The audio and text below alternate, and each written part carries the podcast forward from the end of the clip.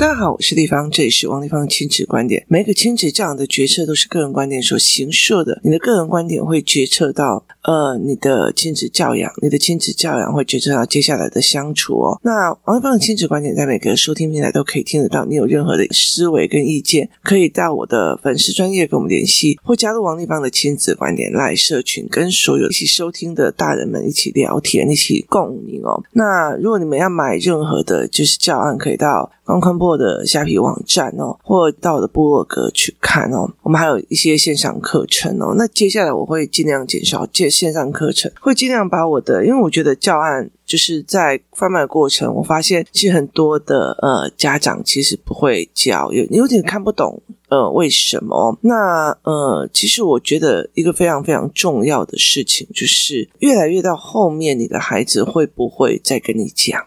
就是，其实我常常听到很多人跟我讲说，小时候这个孩子哦，什么事情都愿意跟我讲哦，有时候话很多哦，然后一天到晚回来就一直讲，一直讲，一直讲，一直讲，一直讲哦，然后忽然之间上了国中以后就开始别扭了，然后开始怎样哦？上高年级或者是国中的时候，就什么都不愿意讲哦。那我就觉得这一件事情是非常有趣的哦。我觉得在台湾其实是一个一个。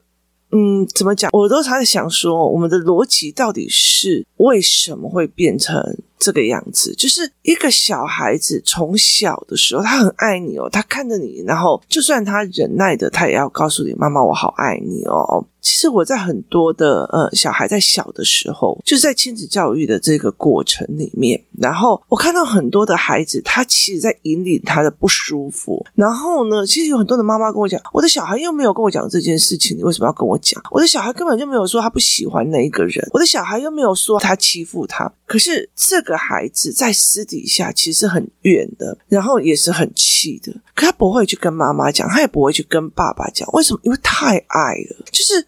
你很怕失去这个人，而你的生命其实是要依赖着他，你才可以生存下去哦。我记得我很久以前，我曾经去做过一次催眠哦。那个催眠的事情，其实我觉得蛮有趣的。我那时候本来只是要解决我一个梦境上的问题哦。那我有段时间会常常写小说，那原因在于是我梦境里面会常常出现的一堆的场景，所以我写下来之后，这件事情就会过。可是我觉得我总不能一直在写小说哦，所以后来到。到最后，其实呃，后来我就我就做了一件事情，就是后我就想要去看。那因为我有很多的，例如说通灵的朋友、命理的朋友，那他们也有给我一些意见。那 到最后，其实我后来其实我就看了很多时候，我后来就去去做催眠。那在催催眠的时候，我也不知道为什么催眠的引导师会做了一件事情，叫我去看我童年最难过的一件事。我老实说，我那时候我哭得非常伤心，然后觉得我爸爸冤枉我。可是我到现在都回想不出来哦，为什么？就是他到底为了什么事情？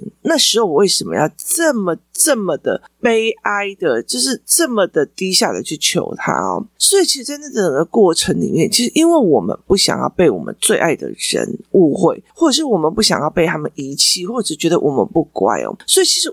呃，小孩子会隐忍很多的事情，有可能是第一个他说不出来，第二个他不敢讲，第三个他讲了也没有用哦，所以甚至他就是会开始隐忍，然后开始就是还会黏腻在你的身上哦。然后如果语言开了，就是这个语小孩子语言开了，然后大名大放，他就开始一直讲，一直讲，一直讲，一直讲哦。那呃，他们开始一直讲，一直讲之后，那我就觉得一件事情哦，你做了什么而让他不讲，就是。这个妈妈做了什么，而让这个孩子不讲了？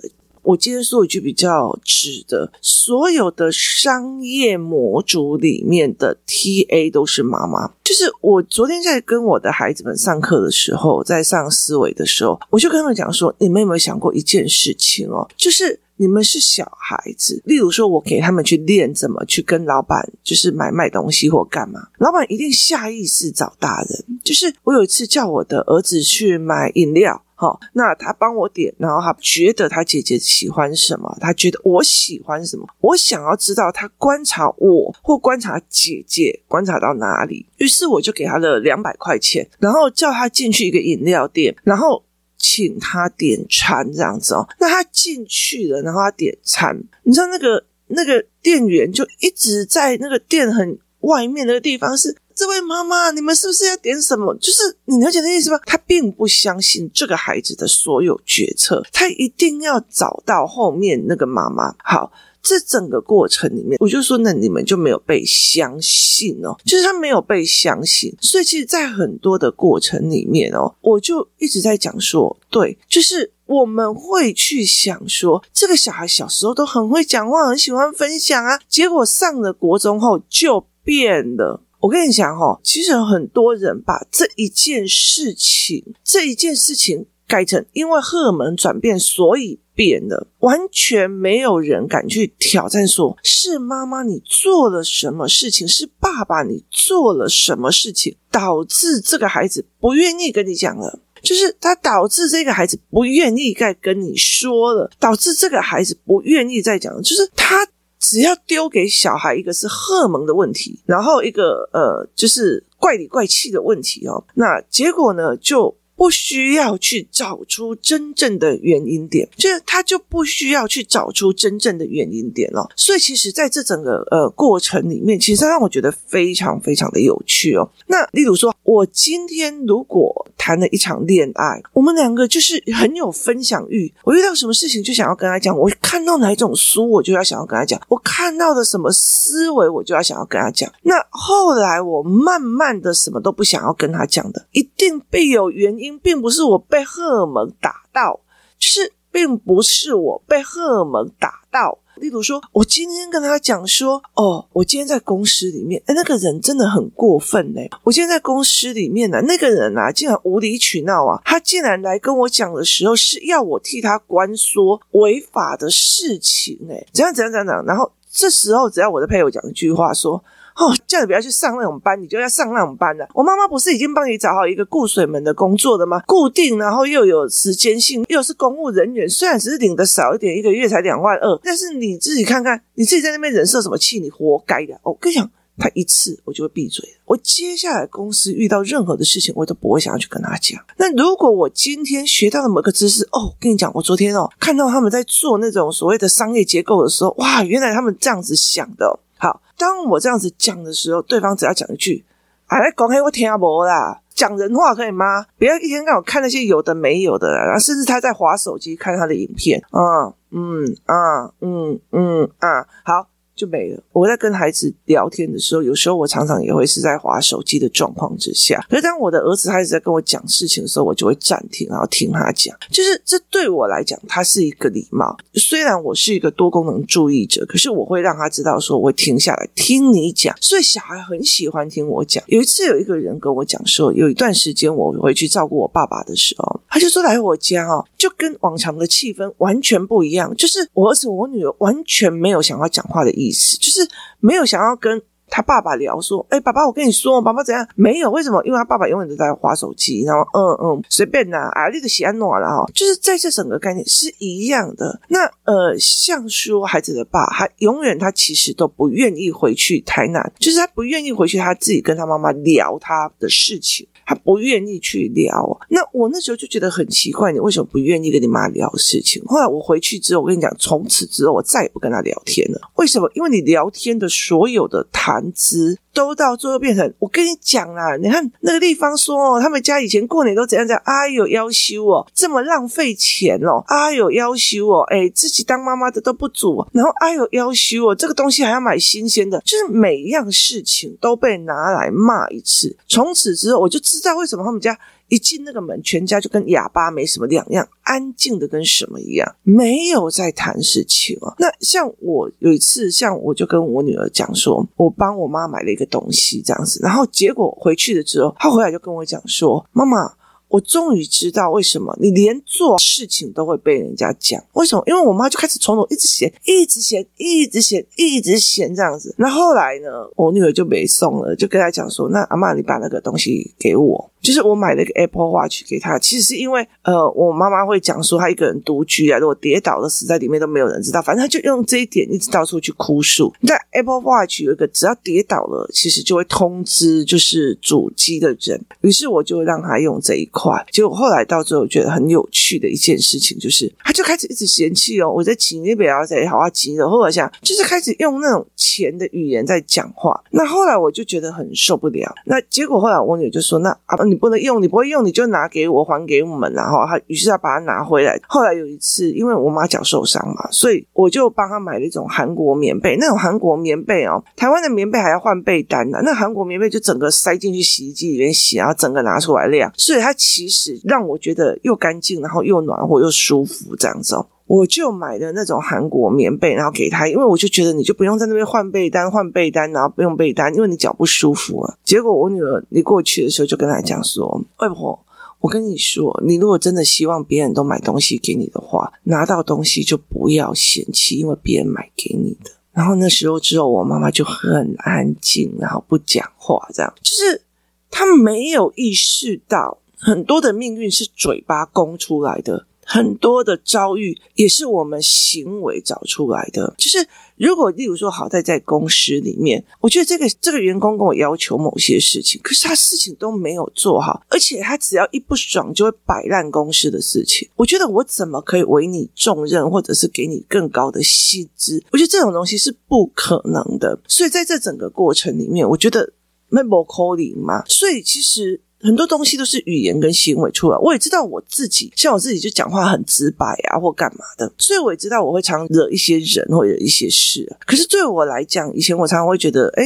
因为以前在做选民服务的时候，我就会觉得都不要得罪人。可是后来我会觉得，我如果都不得罪人，问题都会到我身上哦。所以我常常会在讲说，你把孩子拿回去，你把孩子用回去了，然后你要想想看，到底为什么原因让他弹回去？就是为什么原因让他弹回去？你的小孩出的非常大的 trouble，那你希望我把它教啊？教好了之后，你就觉得哎，这个好孩子好拿捏了，你就再把他引回去拿捏。我的小孩就是乖呀、我的小孩就，可能你忘记了你当初是怎么来这里调的，调了以后拿捏的很好，拿捏你回去又拿捏他，你回去又拿捏他，然后到最后他。瘪了，它变成你手上的一颗刺。可是你会觉得说，哦，因为国中了，所以它变了；因为国企了，它变了。所以有很多人在问我说，为什么小四、小五或者是小五、小六小孩就会变一个样样子，然后上国中又会变？他是什么啊？什么杏仁核什么有的没有？我就说，你有没有想过一件事？一个。全心全意爱你，全心全意信任你，全心全意从学校里面回来一堆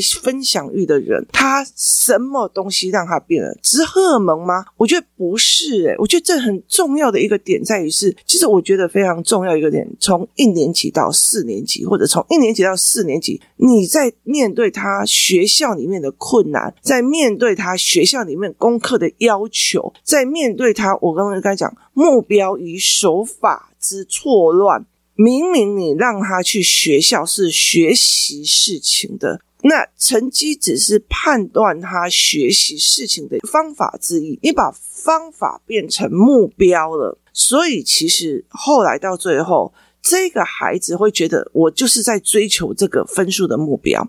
好，我觉得那不无可了，就是就觉得说这是个人观点啊，所以有很多人把他的目标在某某学校。啊，例如说哈，呃，有一个孩子想要去读哈佛的政治经济学院，或者是伦敦的政治经济学院。那他以终为始，就是他找到了这个目标，他的目标是为了政治经济可以影响到人类生活里面的机制，所以他觉得去到这里才可以影响力最大，因为那边的同学们都在各国的 top 上面在做事。好，所以你就会可以。有一群的同学、朋友、学长、学弟，其实都在呃各个国家组织的高级高端，所以你们就可以互动，你们的影响就会更大。那但是你如果要进到哈佛政治经济学院的时候，那你就有好几种方法嘛。例如说，我就大学就直接去读哈佛。那你如果大学去读哈佛的话，那你如果在台湾要直接升到那边去，那就只有两个学校有可能嘛，就是那种最顶级的高中嘛。所以。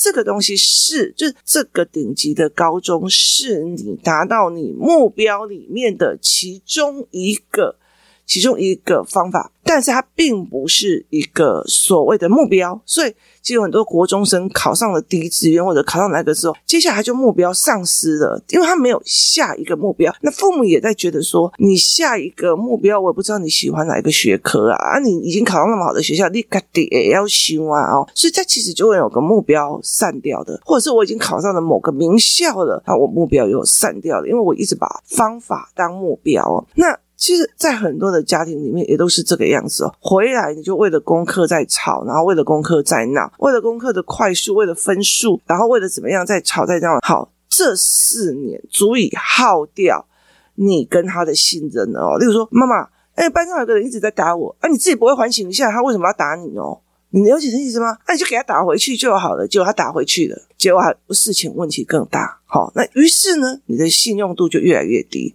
他下一次就觉得。我给你处理的话，你买单，就是你不要动。好，所以他很多事情，他就私底下啊，这个东西你也不舒服，那个东西你都说网络你也不舒服，这个东西你也不舒服，那个东西你也不舒服，那算了，我不讲了，就是算了，我不讲了。那例如说，哦，我在玩那个 Black Pink 啊，我在迷 Black Pink，啊，每天都在看 Black Pink，不会没有好，你这边。为什么不读书？为什么不读书？为什么不读书哦？那很好玩哦。像我家，我也常常会看到我女儿就说：“哎，你又在玩手机了啊！你又在玩手机了。”然后我女儿就会觉得你很夸张哎！我明明在研究一个包装盒，那我走过去就会把她说你就在玩手机了。那我就之前有看到一个影片，然后我就跟她讲，从此之后我就是：“哎呦，你又在玩手机了！哎呦，你又在玩手机了。”然后这一件事情对他来讲，他就并不是一个责难了。为什么？就是其实我们在讲说，所有的幻想怪异罪性人格、怪界性人格，意思就是在于是说，如果你出门的时候你在玩手机，然后回来的时候你在玩手机，你的爸爸就会认为你成天都在玩手机。如果你出门的时候你在玩手机，回来的时候你在写功课，他会认为是说你一天到晚都在玩手机，只有回来的时候在写功课给他看。那如果你一刚刚开始出去是在看书，回来的时候在看书，他会认为你只有他出去跟回来的那十分钟有看书，其他都在玩手机，就是认知造成的这样子的所谓的人格哦，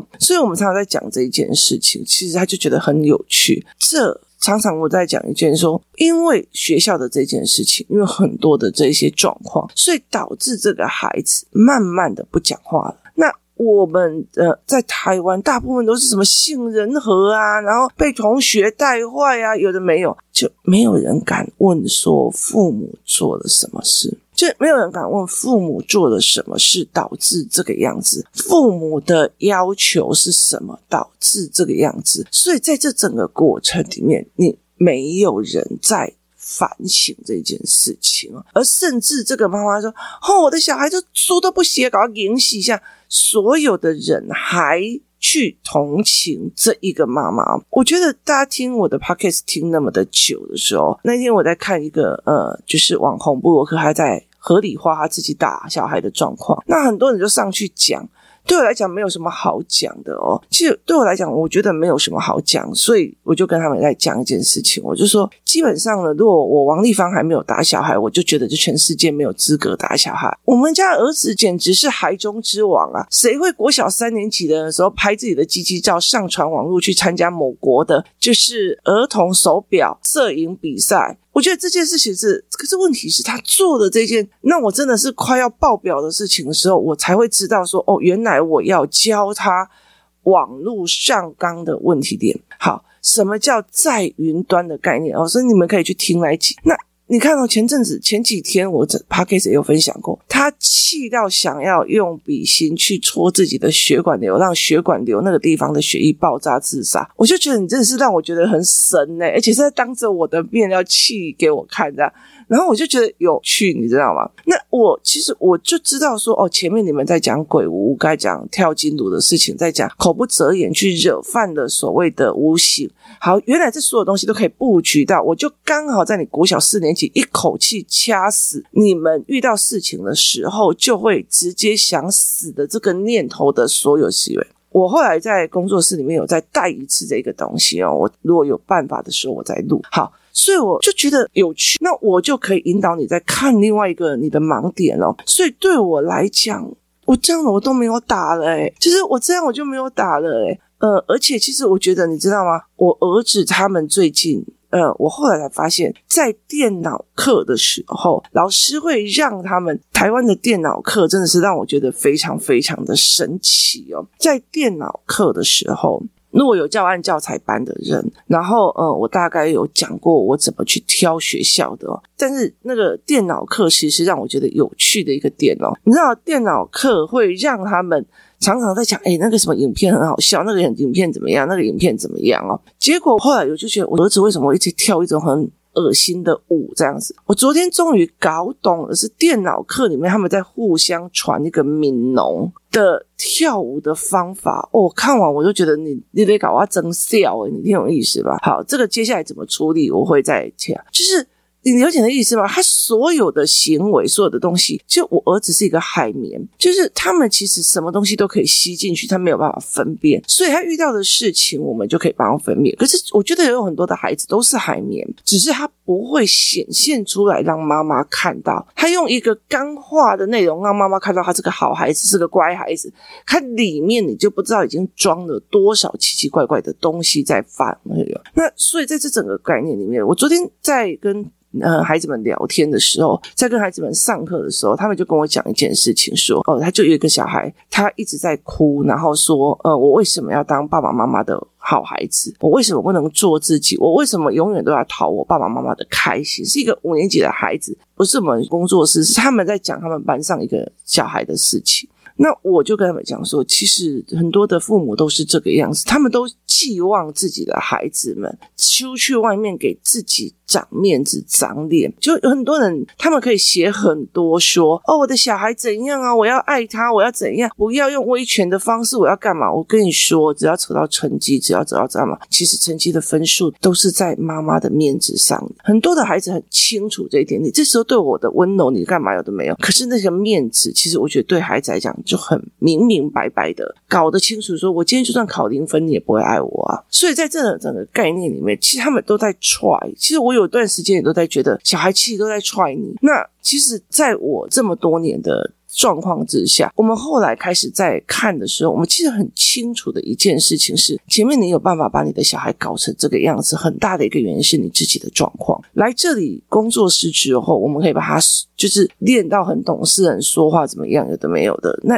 这个妈妈就完全忘记他前面做的，那后来他还是会再弹回去哦。听一句话，所有的亲子教养，所有的亲子教养，不是在你怎么教他，怎么养他。我。这么多年的一个最大的醒思，在于是我这么多年的最大的省思，就是所谓的教养小孩，所谓的当妈妈的过程，是一个自我人生自觉，是我一个自我人生自觉。例如说，我的女儿在考试的时候，我就会告诉我自己，她今天就算考到很烂的学校，我爱不爱她？他今天考到好学校跟坏学校，为什么我的脸会觉得烫，会觉得优越，会觉得好？这件事情到底是，就是他的人生到底是我的面子还是他的事情？所以，那我到底真的要的是什么？其实这是自觉，就是。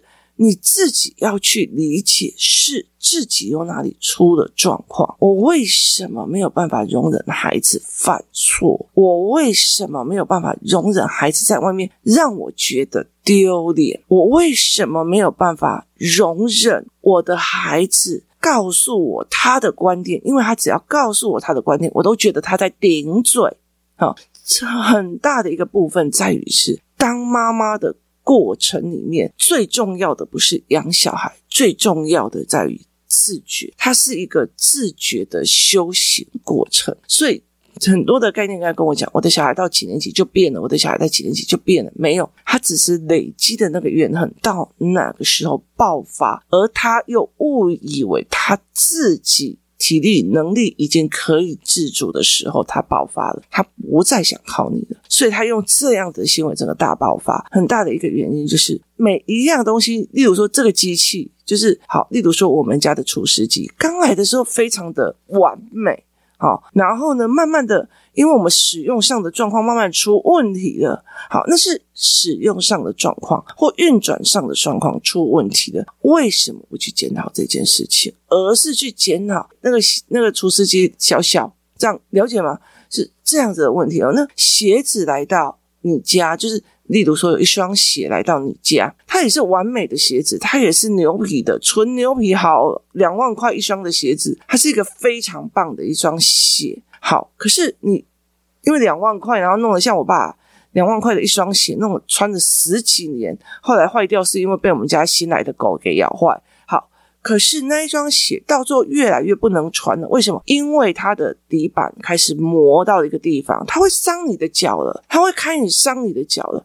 那你把它一看，哦，天哪，有一整块的跟都磨平了。你意思就是说，你本身的走路脊椎走路是侧一边的，所以有一边一直磨平，一边完全还是呃跟出厂的时候差不太多的。所以你没有去矫正它的姿势，你去告诉那个鞋子是有问题的，鞋子在。害你，先让你不舒服，先让你不爽，所以其实在这整个过程，我觉得有因必有果，有果必有因。当你觉得我凡事都是我父母所造成的心理治疗的时候，我们也真的要去自觉，我在有某一些事情里面，是不是我也造成了下一方的东西？那。